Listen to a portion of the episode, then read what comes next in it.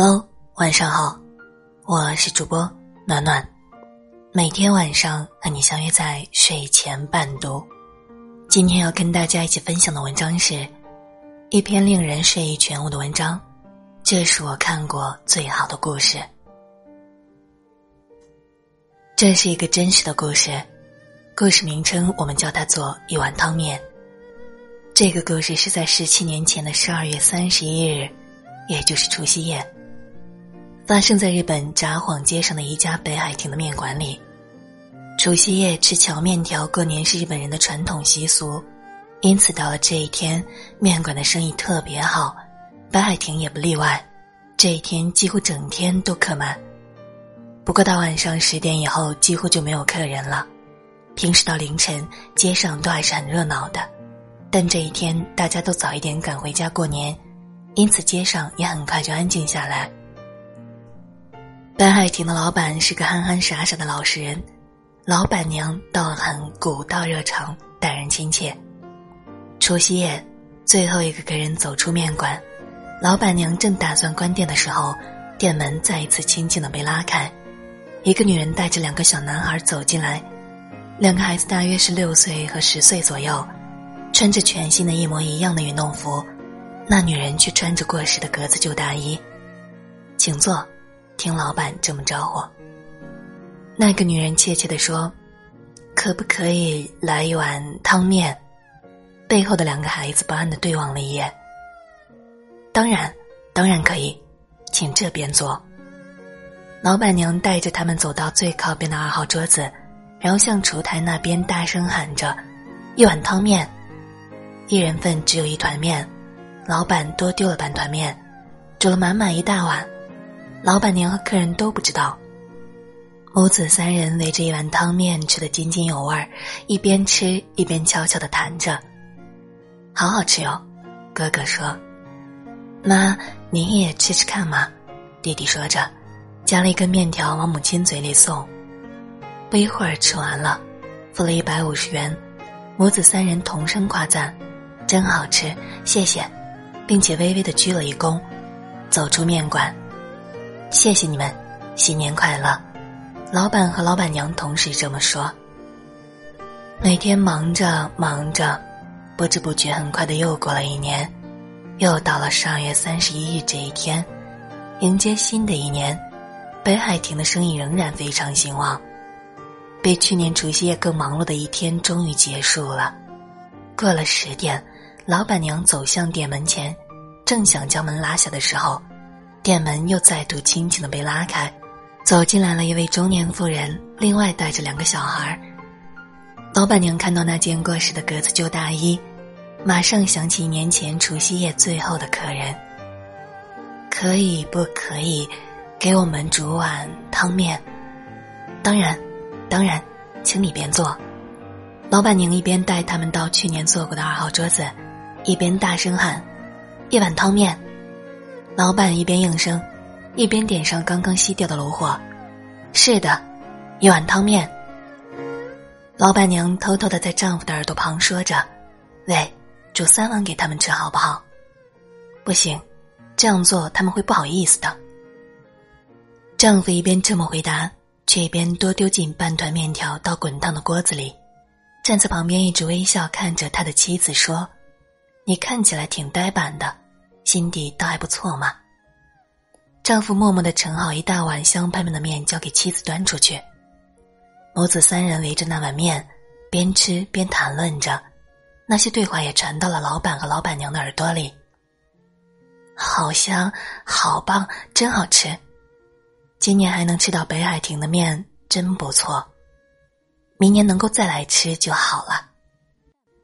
吃完了，付了一百五十元，母子三人又走出了北海亭。谢谢，祝你们新年快乐。望着这母子三人的背影，老板夫妇俩反复谈论了许久。第三年的除夕夜，北海亭的生意仍然非常的好。老板夫妇彼此忙到甚至都没有时间讲话，但是过了九点半。两个人都开始有点不安了起来。十点到了，店员们领了红包也回去了。主人急忙将墙壁上的价目表一张一张往里翻，把今年夏天涨价的汤面一碗二百元的那张价目表重新写上一百五十元。二号桌上面，三十分钟前老板娘就先放上一张预约席的卡片，好像有意等待客人都走光了才进来似的。十点半的时候，这母子三人终于又出现了。哥哥穿着国中的制服。弟弟穿着去年哥哥穿过的稍显大一点的夹克，两个孩子都长大很多，母亲仍然穿着那件褪了色的格子布旧大衣。请进，请进，老板娘热情的招呼着，望着笑脸相迎的老板娘，母亲战战兢兢的说：“麻烦麻烦煮两碗汤面好不好？”“好的，请这边坐。”老板娘招待他们坐到二号桌。赶快若无其事的将那预约席的卡片藏起来，然后向里面喊着：“两碗汤面。”“是的，两碗汤面，马上就好了哟。”老板一边应声，一边丢进了三团面进去。母子三人一边吃面，一边谈着话，看起来很高兴的样子。站在烛台后面的老板夫妇也跟着感受他们的喜悦，内心也跟着喜悦起来。小陈和哥哥，妈妈今天要谢谢你们两个人啊，谢谢。为什么？是这样的，你们过世的爸爸所造成的八个人受伤的车祸，保险公司不能支付的部分，这几年来每个月都必须缴五万元。啊，这个我们知道呀，哥哥这么回答。老板娘一动也不动的静静听着。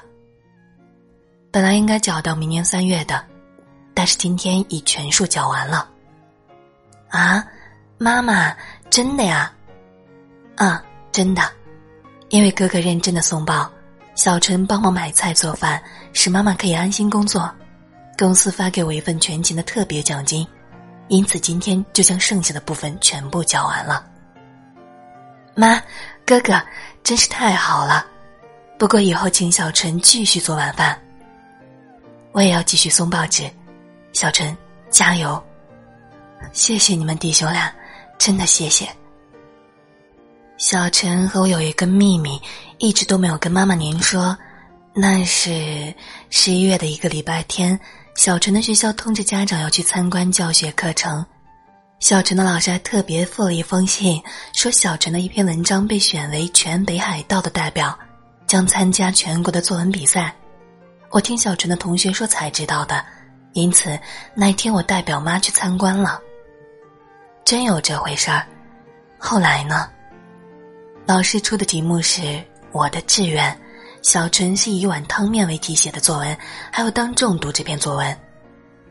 作文是这样写的：爸爸车祸了，留下很多债务，为了还债，妈妈从早到晚拼命工作，连我每天早晚认真送报的事儿，弟弟也全部写出来了。还有十二月三十一日晚上，我们母子三人共同吃一碗汤面，非常好吃。三个人只叫一碗汤面，店面的伯伯和伯母竟然还向我们道谢，并且祝我们新年快乐。那声音好像在鼓励我们要坚强勇敢的活下去，赶紧把爸爸留下的债务还清。因此，小陈决定长大以后要开面馆，当日本第一的面馆老板，也要对每一个客人说加油。祝你幸福，谢谢你。一直站在厨台里听他们对话的老板夫妇突然失去踪影，原来他们蹲下来，一条毛巾，一人抓一头，拼命擦着不断涌出来的泪水。作文读完了，老师说：“小陈的哥哥今天代表妈妈来了，请上来说几句话。”真的？那你怎么办？因为太突然了。开始不知说什么好，我就说谢谢大家平时对小陈的关爱。我弟弟每天必须买菜做晚饭，常常会在团体活动中急忙的回家，一定给大家添了许多麻烦。刚刚我弟弟读一碗汤面的时候，我曾感到很羞耻，但是看见弟弟挺胸大声读完一碗汤面的时候，感到羞耻的那种心情才是真正的羞耻。这些年来，妈妈只叫一碗汤面的那种勇气，我们兄弟绝对不会忘。我们兄弟一定会好好努力，好好照顾母亲。今后仍然拜托各位多多关照我弟弟。母子三个悄悄的握完手，拍拍肩，比往年都快乐的吃完了过年的面，付了三百元，说声谢谢，并且鞠了躬，走出面馆。望着母子三人的背影，老板好像做了一年的总结似的，大声说：“谢谢，新年快乐。”又过了一年。北海亭面馆过了晚上九点，二号桌上又放了一块预约席的卡片，等待着。但是那母子三人并没出现。第二年、第三年，二号桌仍然空着，三个母子都再也没有出现。北海亭的生意越来越好，店内全部都改装过，桌椅都换了新的，只有那张二号桌仍然保留着。这究竟是怎么一回事儿？许多客人都觉得奇怪，这样问。老板娘就讲述关于一碗汤面的故事给大家听。那张旧桌子放在中央，对自己好像也是一种鼓励，而且说不定哪一天那三个客人还会再来，希望仍然用这张桌子来迎接他们。那张二号桌变成了幸福的桌子，客人一个个传开去，有许多学生好奇，为了看那张桌子。专程从老远的地方跑来吃面，大家都特别定要坐那张桌子。又过了很多个十二月三十一日，北海亭附近的商店主人，除了除夕这天打烊以后，都会带着家眷集合到北海亭来吃面，一边吃一边等着听除夕的钟声，然后大家一起到神社去拜拜，这是五六年来的习惯。这一天过了九点半。先是鱼店夫妇端来一大盘生鱼片，接着又有人断断续续的带酒菜来，经常都集合了三四十个人，大家都很热络。每个人都知道二号桌的由来，大家嘴里什么都不讲，但是心里却想着除夕的预约席，今年可能又空空的迎接新年了。有人吃面，有人喝酒，有人忙进忙出准备菜肴，大家边吃边谈生意上的话。连海水浴的事儿，最近添了孙子，无所不谈，打成一片，像一家人。过了十点半，门突然再度被轻轻的拉开，所有的人都停止谈话，视线一起朝向门口望去。两个青年穿着笔挺的西装，手上拿着大衣走进来，大家松了一口气，继续恢复热闹的气氛。老板娘正准备说抱歉。已经客满了，拒绝客人的时候，有一个穿和服的女人走进来，站到两个青年人的中间。店内所有的客人都屏住呼吸，听那穿和服的妇人慢慢说：“麻烦，麻烦，汤面，三人份可以吗？”老板娘的脸色马上就变了。经过了十几年的岁月，当时年轻母亲和两个小孩的形象，和眼前这三个人。他瞬间努力想把画面重叠在一起，出台后的老板看傻了，手指交互的指着三个人：“你们，你们的说不出话来。”其中有一个青年望着不知所措的老板娘说：“我们母子三人曾在十四年前的除夕夜叫了一份汤面，受到那一碗汤面的鼓励，我们母子三人才能坚强的活下去。后来我们搬到滋贺县的外婆家住。”我今年已通过医师的检定考试，在京都大学医院的小儿科实习，明年四月将来札幌的综合医院服务。我们礼貌上先来拜访这家医院，顺便去父亲的墓前祭拜，和曾经想当面店大老板魏成，现在在京都银行就职的弟弟商量，有一个最奢侈的计划，就是今年除夕，母子三人要来拜访札幌的北海亭，吃三人份的北海亭汤面。一边听一边微微点头的老板夫妇，眼眶里溢满泪水。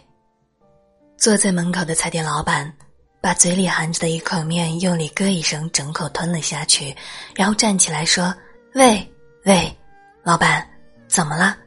准备了十年，一直等待这一天来临。那个除夕十点过后的预约席呢？赶快招待他们啊！快呀！”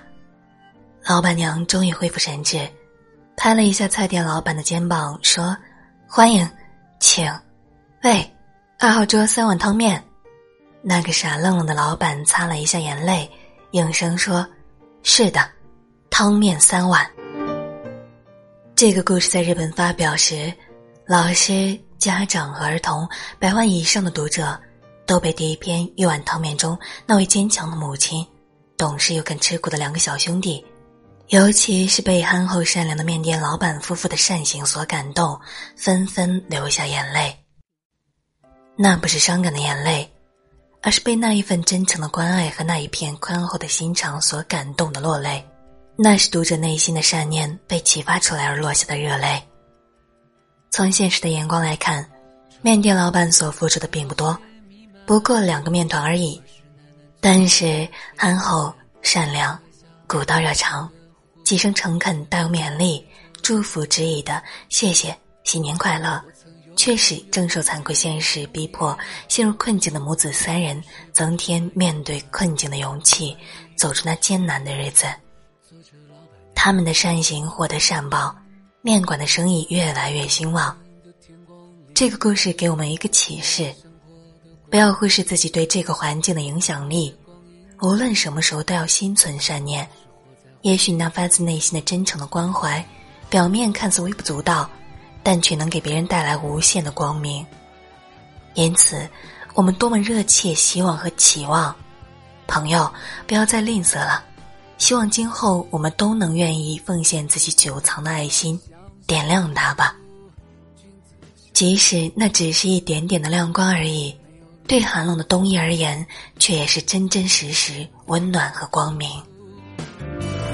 在川流不息的人群中，爱人最后生疏的心的目，你也不用说原谅我，但对你的好都是真的。你叫什么名字呢？你在期待什么呢？生活又是怎样的？我一脸世故的无言以答。换了一个冬天都还给我好不好？穿着棉袄，雪地里奔跑，骄傲的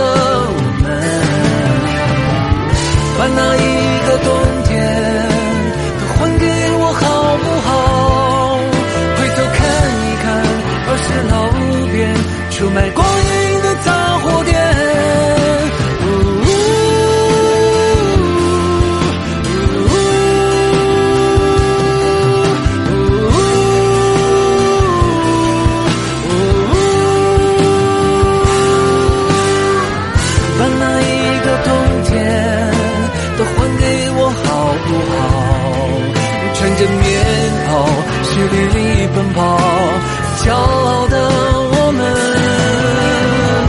换了一个冬。